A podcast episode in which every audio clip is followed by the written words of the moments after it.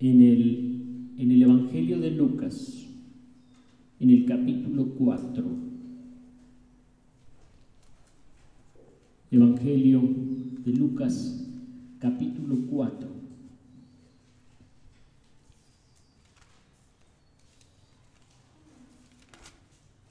Hemos nosotros eh, leído que Jesús llegó a la sinagoga de Nazaret y allí se levantó el Señor y leyó el rollo del profeta Isaías. Y en ese rollo, la palabra del profeta decía, versículo 18 del capítulo 4, el Espíritu del Señor está sobre mí por cuanto me ha ungido para anunciar buenas nuevas a los pobres. Me ha enviado a proclamar libertad a los cautivos y dar vista a los ciegos, a poner en libertad a los oprimidos, a pregonar el año del favor del Señor. Luego enrolló el libro,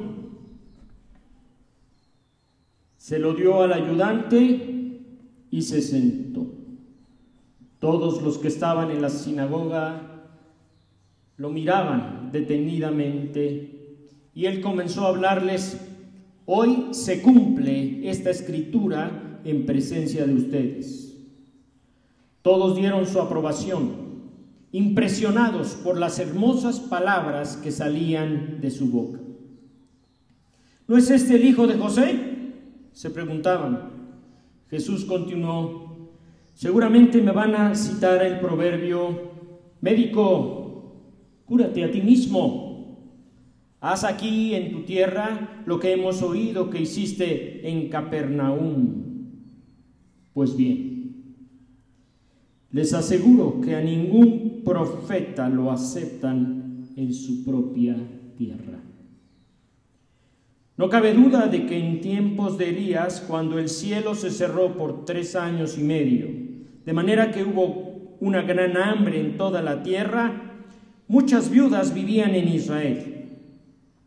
Sin embargo, Elías no fue enviado a ninguna de ellas, sino a una viuda de Sarepta en los alrededores de Sidón. Asimismo, había en Israel muchos enfermos de lepra en tiempos del profeta Eliseo, pero ninguno de ellos fue sanado, sino Naamán el sirio. Al oír esto, todos los que estaban en la sinagoga se enfurecieron, se levantaron, lo expulsaron del pueblo y lo llevaron hasta la cumbre de la colina sobre la que estaba construido el pueblo para tirarlo por el precipicio. Pero él pasó por el medio de ellos y se fue. Una de las grandes necesidades del ser humano, decía mi profesor de sociología, es pertenecer a un grupo, ser parte de un grupo, de una comunidad. Y ustedes han visto ahora los cientos y miles de migrantes que cruzan la frontera sur para llegar a México y se forman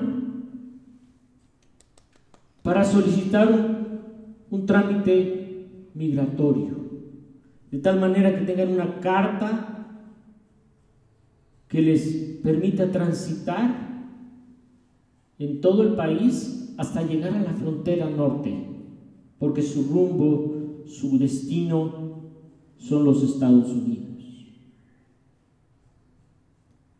Inclusive allí, en esa fila de migrantes, están ansiosos, deseando recibir esa carta de aceptación del gobierno mexicano. porque quieren ser aceptados, al menos un tiempo en México. Hay otros jóvenes que tienen una preferencia sexual distinta y que necesitan que sus padres los acepten. Y sufren cuando sus padres no los aceptan. Porque todos queremos que nos acepten. Con nuestros defectos, con nuestras cualidades, queremos que nos acepten aunque seamos de otra nacionalidad, aunque pertenezcamos a otro pueblo, aunque tengamos otra religión, queremos que nos acepten.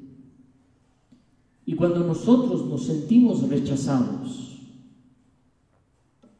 entonces hay una gran frustración, hay un dolor. Hay algunos cristianos en Chiapas y en Oaxaca que han sido expulsados de sus comunidades. ¿Por qué? Porque son cristianos. Y no queremos cristianos aquí. Así que fuera del pueblo. Váyanse a las afueras. Organicen otro pueblo, pero no queremos que ustedes estén aquí y familias se han separado, desintegrado, porque no son aceptados. Y así, por una parte, nosotros, los seres humanos, necesitamos que nos acepten. Y por otra parte, cuando nosotros pertenecemos a una comunidad, somos celosos de quienes son parte de nuestra comunidad.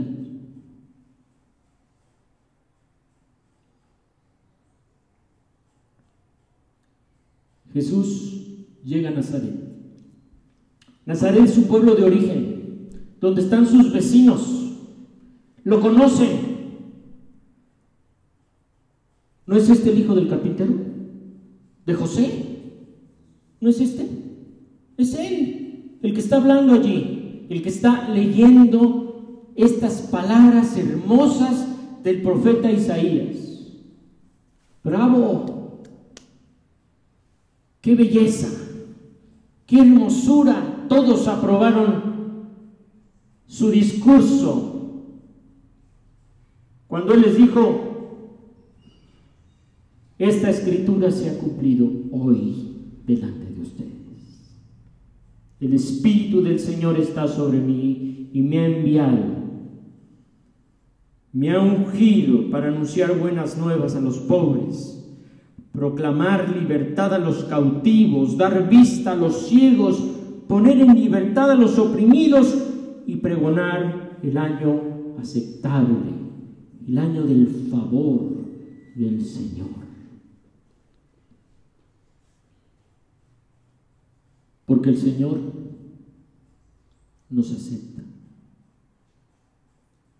El Señor nos acepta. ¿Eh? Probablemente en nuestra familia no nos hemos sentido aceptados porque pertenecemos a una religión diferente, porque tenemos actitudes que no agradan, conductas que no satisfacen a nuestra familia y nuestra familia no nos acepta. Pero el Señor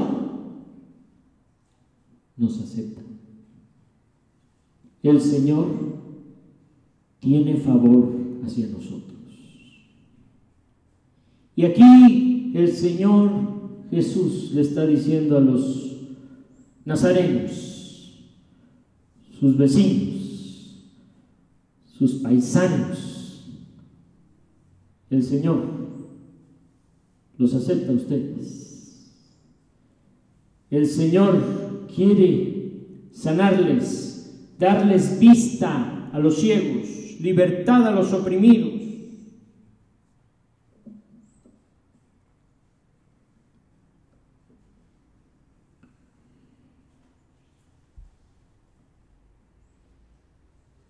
Pero luego hay una expresión de Jesús que parece incomprensible. En el versículo 23 les dice, continuando su discurso, seguramente ustedes me van a citar el proverbio, médico, cúrate a ti mismo haz aquí en tu tierra lo que hemos oído que hiciste en Capernaum.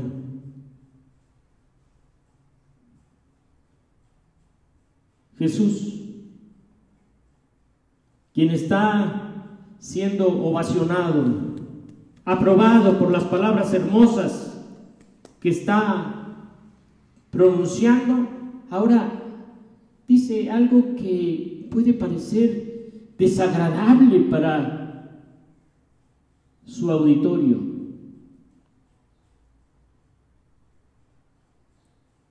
Jesús descubre las intenciones de sus oyentes. Sus oyentes que lo estaban aprobando, elogiando, son celosos. Porque están resentidos de que Él haga obras, sane enfermos en Capernaum, que es una ciudad vecina, y no lo haga en Nazaret.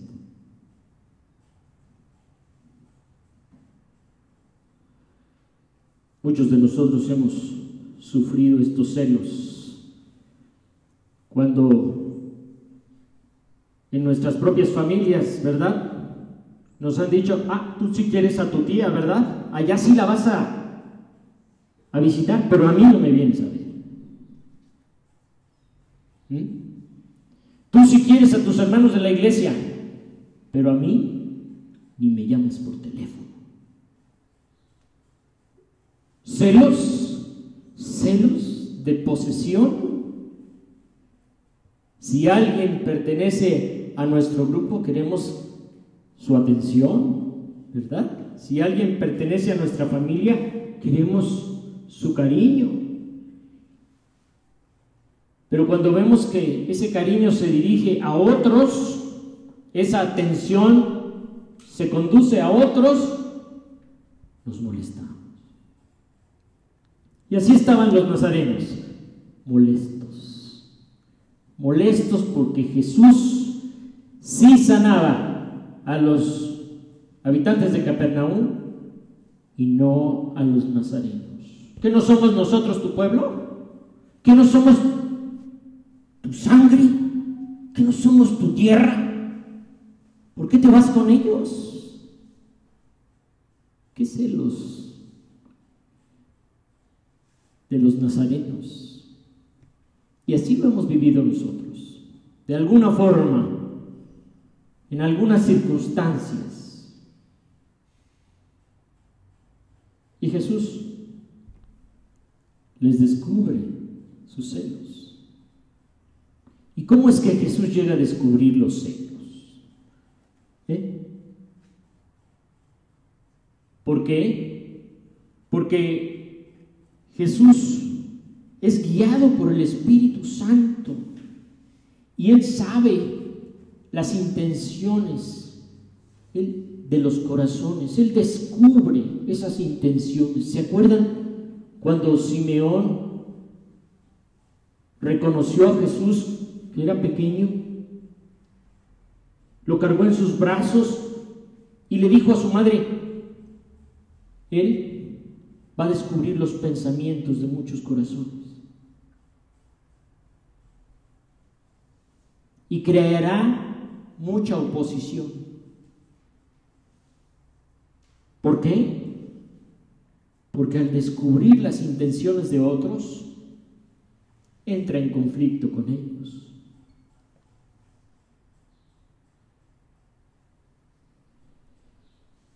Y él descubre las intenciones de los nazarenos. Y sus intenciones son celosas.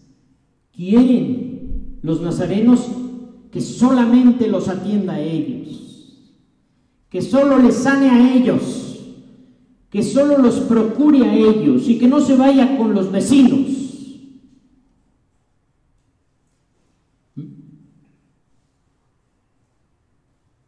Así nosotros también somos celosos, ¿verdad?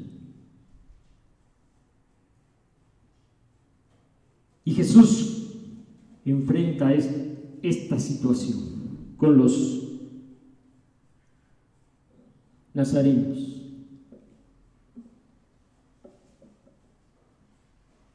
Y les recuerda la historia de los profetas y les dice, ningún profeta es bien recibido, es aceptado en su tierra. ¿Mm? ¿Qué estoy haciendo yo aquí? Yo vengo del Distrito Federal. ¿No debería de estar predicando el Evangelio en el Distrito Federal? Es que nadie es profeta en su propia tierra. Tuve que venir a Morelos. Y aquí sí me aceptaron. Y así nosotros. Queremos anunciar a Cristo a nuestra propia familia y no nos hacen caso. Nos sentimos como profeta en el desierto, sin que nadie nos escuche. Nadie nos quiere oír. Ningún profeta es bien recibido en su tierra, en su familia en su comunidad, tiene que salir a otra comunidad.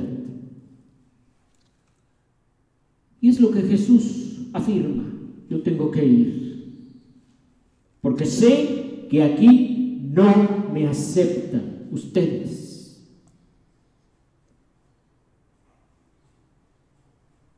Y esta situación no solamente me ha ocurrido a mí, también le ocurrió a Elías. También le ocurrió a Eliseo. ¿Mm? ¿Se acuerdan de Elías? Que tuvo un conflicto con el rey y con la reina de Israel. ¿Por qué? Porque no querían adorar a Dios. Y toda la comunidad no quería buscar a Dios allí en Primera de Reyes, capítulo 19.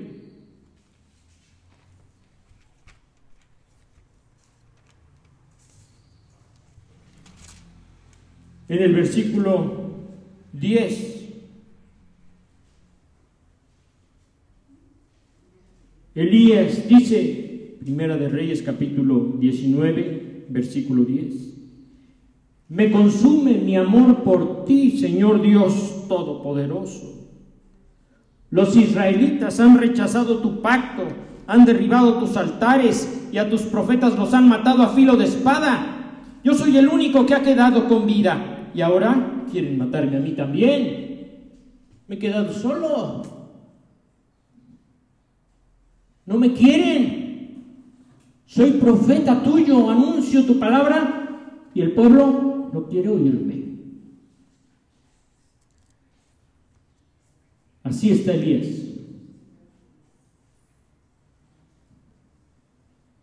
Y en tiempos de Elías, el Señor lo envió a atender una viuda, la viuda de Sarepta, en Sidón. Y es cierto que había muchas viudas en Israel, pero Dios le dijo, ve a Sarepta, ve a la viuda y ayúdale porque tiene hambre. Y usted sabe que llegó Elías. Y ese aceite se multiplicó. Y comieron la viuda y su hijo. Y luego el hijo de aquella viuda murió. Y la viuda le reclamó al profeta, pero ¿qué has hecho tú? Y oró Elías y aquel joven resucitó. De esa manera, Dios envió a Elías a sanar a una viuda cuyo hijo estaba enfermo, alimentarles en el tiempo de hambre, porque Dios acepta a todos, sea judío, sea de Sidón, sea de Siria, sea griego, de cualquier nacionalidad, el Señor les acepta y les favorece y les bendice.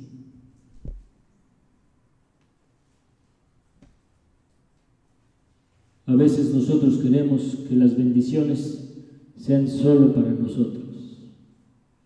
¿eh? Y que el Señor no bendiga a nuestros hermanos de otras denominaciones. Solo que nos bendiga a nosotros. Eso es un celo que el Señor no aprueba. Porque el Señor no tiene favoritismos, sino que el Señor acepta a todos, bendice a todos. Y esta es una lección para los nazarenos. ¿Saben qué, nazarenos? No solamente voy a estar con ustedes, les dijo Jesús. También tengo que ir a otras comunidades. Tengo que sanar a otros enfermos, resucitar a muertos, anunciar el Evangelio. No puedo quedarme con ustedes. Aunque ustedes deseen que me quede aquí, son caprichudos en otras palabras, ¿verdad? Y mi abuela decía, Dios no cumple caprichos ni endereza jorobados. ¿Mm? No piense usted que todo lo que quiera el Señor le va a dar. Ni se ponga en actitud de berrinchudo, queriendo que el Señor le cumpla lo que usted desea.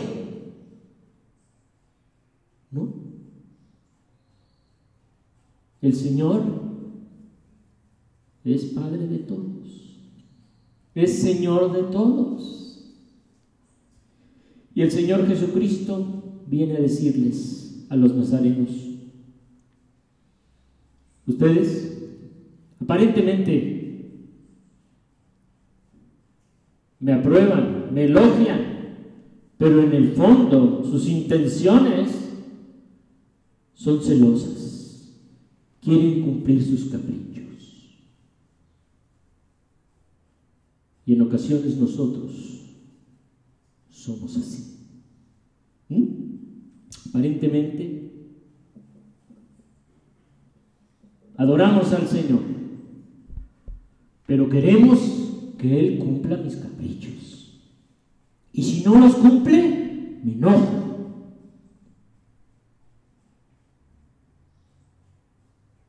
Y ahí tienen a los nazarenos enojados. Al final, están enojados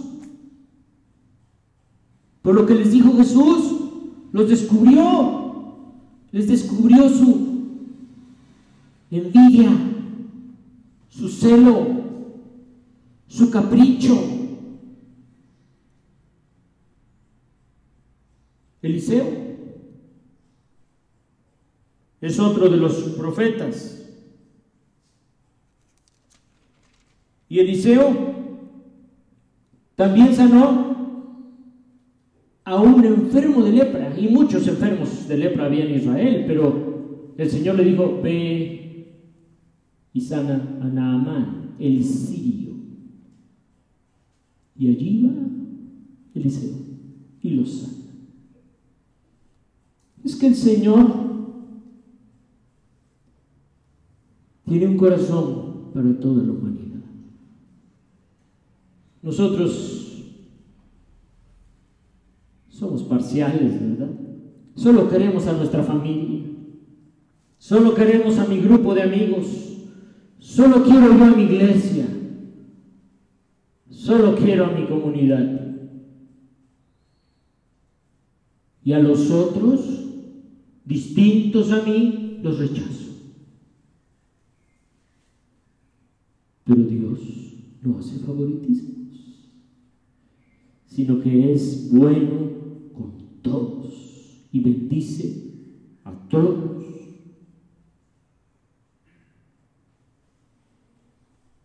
Después, en el libro de los Hechos, vean ustedes en el capítulo 10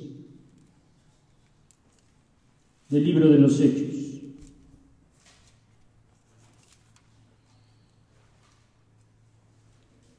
Cuando el Señor le llama a Pedro para que vaya a predicar a la casa de Cornelio, un gentil, no israelita, que buscaba a Dios, que amaba a Dios, que hacía obras buenas.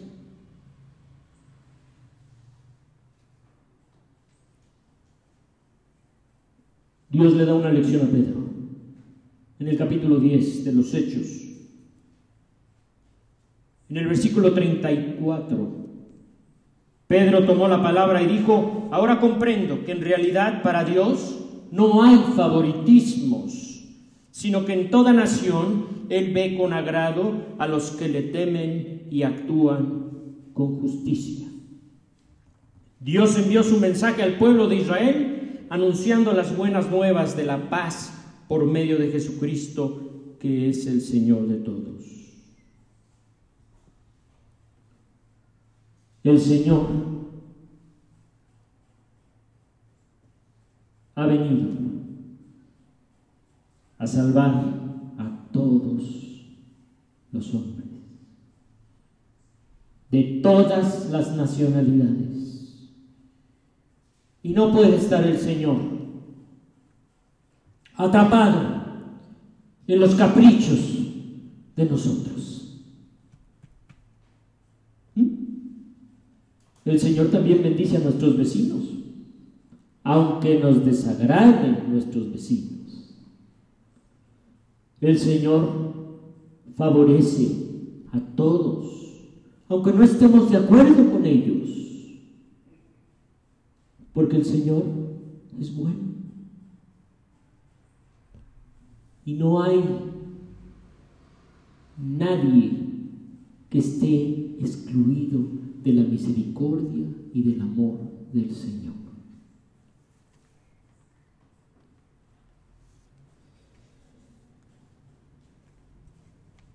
Cuando Jesús terminó de decir estas palabras a los nazarenos,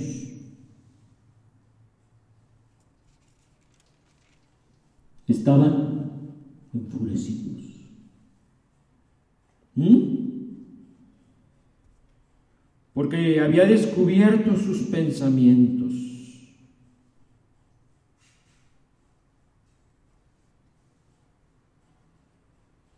Se levantaron, lo expulsaron del pueblo, versículo 29, y lo llevaron hasta la cumbre de la colina sobre la que estaba construido el pueblo. Nazaret está en una colina. Y querían tirarlo al precipicio. Miren ustedes. Qué vecinos, ¿eh? Qué amables.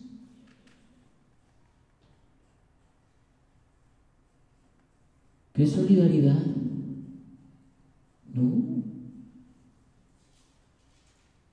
Es que el Señor los descubrió en su capricho. Ellos solo querían la atención para ellos, que el Señor cumpliera sus deseos. Pero el Señor les dijo, ¿saben qué? Que no, que no voy a sanar aquí a nadie. Ya me voy. Ellos querían, Señor, haz obras aquí, sana aquí, pues este es tu pueblo, esta es tu comunidad, esta es tu tierra. ¿Saben qué? Ya me voy. No cuenten conmigo, ni voy a comer con ustedes, ni... Y además, sé que ni me quieren. ¿No es cierto?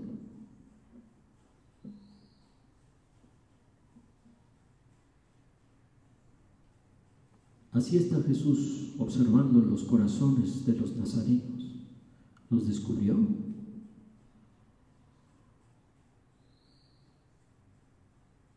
Aparentemente lo aceptaban, pero no. No querían que Él les dirigiera. No querían adorarlo a Él. No querían obedecerlo a Él. No querían respetar el propósito de Dios de ir hacia todos, hacia todas las comunidades. Y Jesús no podía quedarse más tiempo en Nazaret. Y efectivamente, no volvió a Nazaret. Lean el Evangelio, ya no volvió a Nazaret. ¿A qué voy a ir si no me quieren? ¿O acaso ustedes van a una casa donde no los quieran? no me vuelvo a parar aquí.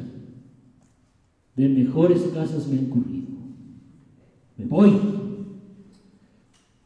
Y así Jesús. Y miren ustedes, qué sorprendente. Está la multitud, lo lleva hasta la parte alta para despeñarlo, ¿verdad? Tirarlo al precipicio. Lo podrían haber hecho. Pues si aquí una comunidad lincha a un delincuente, a un violador, ¿cuándo se escapa? Lo rodean.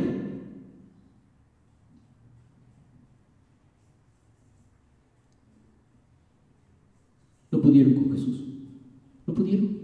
¿Por qué no pudieron? Porque el Señor estaba con él.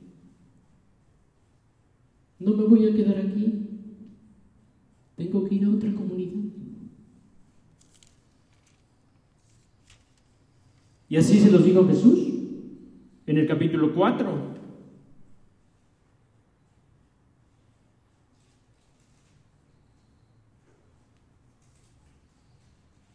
En el versículo 43, desde el 42. La gente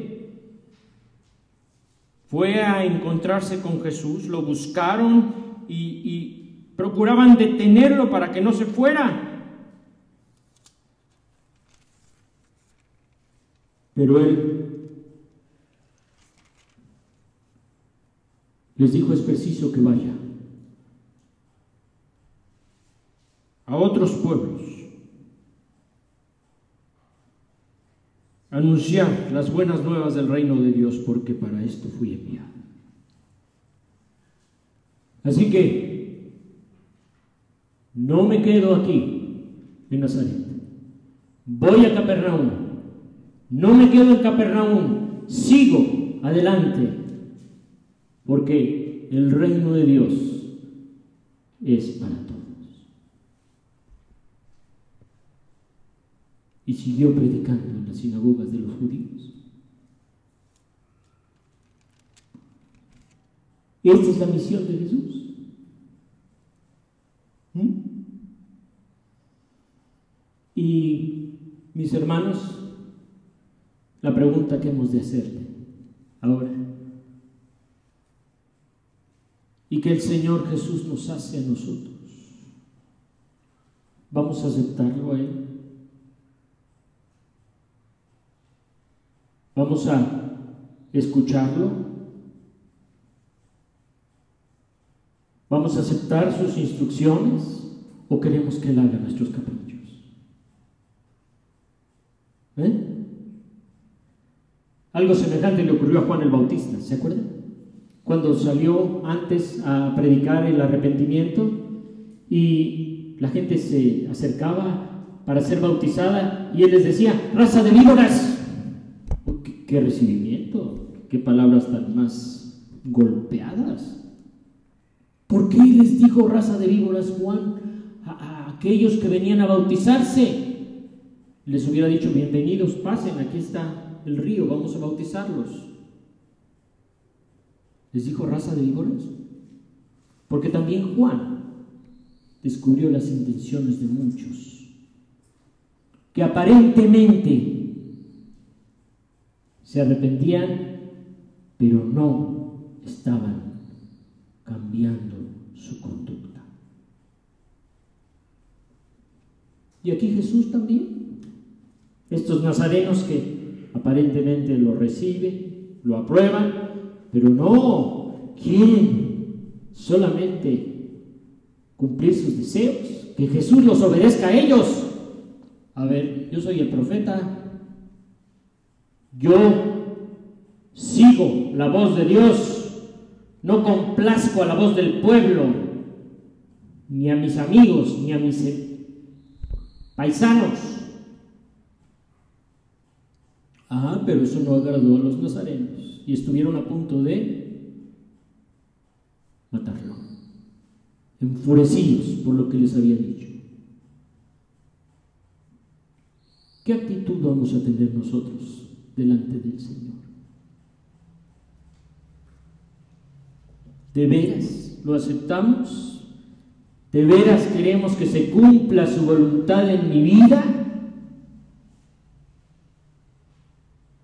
¿O que Él haga mis caprichos? Porque si usted piensa que el Señor va a hacer sus caprichos, pues se equivocó. Dios no cumple caprichos ni intereses jorobados.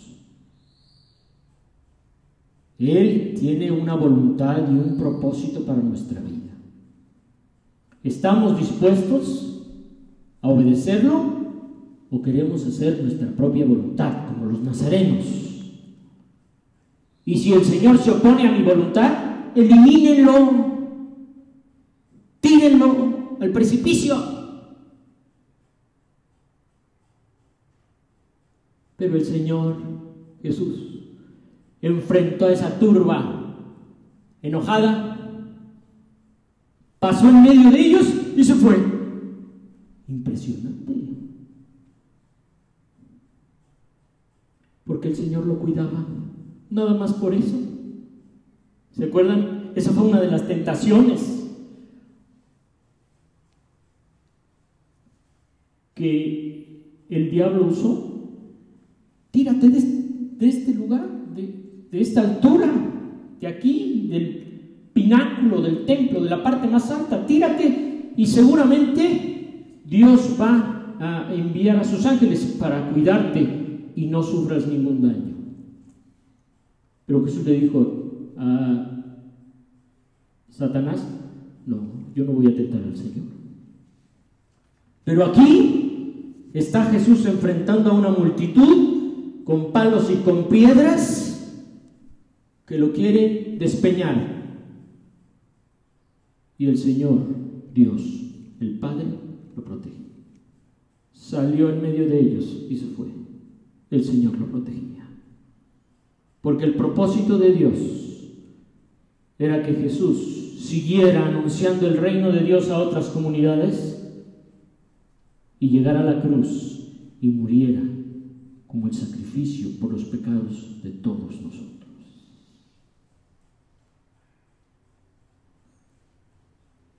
¿Recibiremos al Señor? ¿Aceptaremos al Señor? ¿Aceptaremos el propósito del Señor para nuestra vida? Señor, que se haga mi voluntad, que se haga tu voluntad, no mi voluntad. ¿Verdad? Este fue la oración de Jesús, que no se haga mi voluntad, sino tu voluntad. Los nazarenos tenían su petición, que se haga mi voluntad y no tu voluntad. Y Jesús les dijo, pues no, aquí se hace mi voluntad, porque es la voluntad del Padre, no la voluntad de ustedes. Así que yo me voy. Y aquellos se quedaron enojados.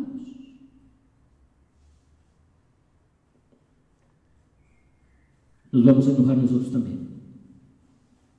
Porque el Señor no hace lo que yo quiero, lo que yo digo, lo que yo pienso. Más bien, seamos humildes delante del Señor. Y digámosle al Señor que se haga tu voluntad de mi vida te recibo. Ayer recordaba un himno, un canto que cuando era joven cantábamos. Oye lo que Cristo es antes que lo desprecies. Óyelo en tu corazón. Él quiere que le aceptes. ¿Eh?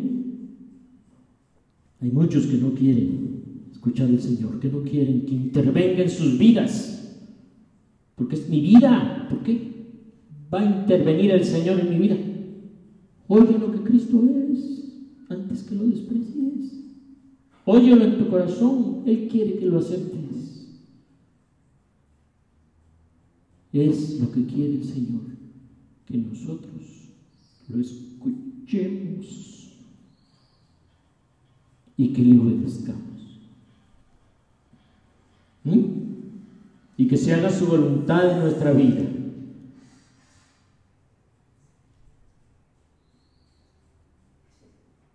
Así sea. Que Dios nos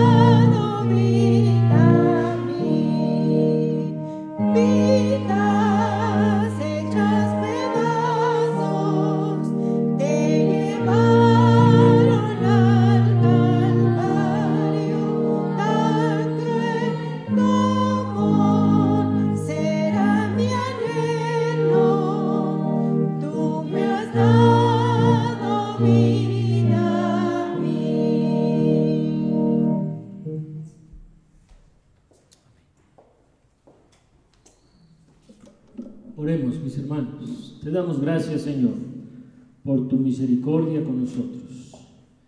Y te rogamos que hagas en nuestra vida tu voluntad, Señor. No queremos hacer nuestro capricho, nuestra voluntad, sino la tuya, Señor. Dirígenos y muéstranos a cada uno voluntad, Señor Permítenos tener oídos para oírte y voluntad para obedecerte, Señor. Gracias porque has cuidado de la vida de, de cada uno de nosotros. Gracias por el aniversario de Carmen y te rogamos que la cuides y la guíes para ser tu hija en medio de su familia. Gracias por la salud de mi esposa, de mi hermana Elizabeth, porque has cuidado de ellas. Gracias, Señor. Y despídenos en paz, Señor nuestro, en el nombre de Jesús. Amén. Que Dios les bendiga, mis hermanos.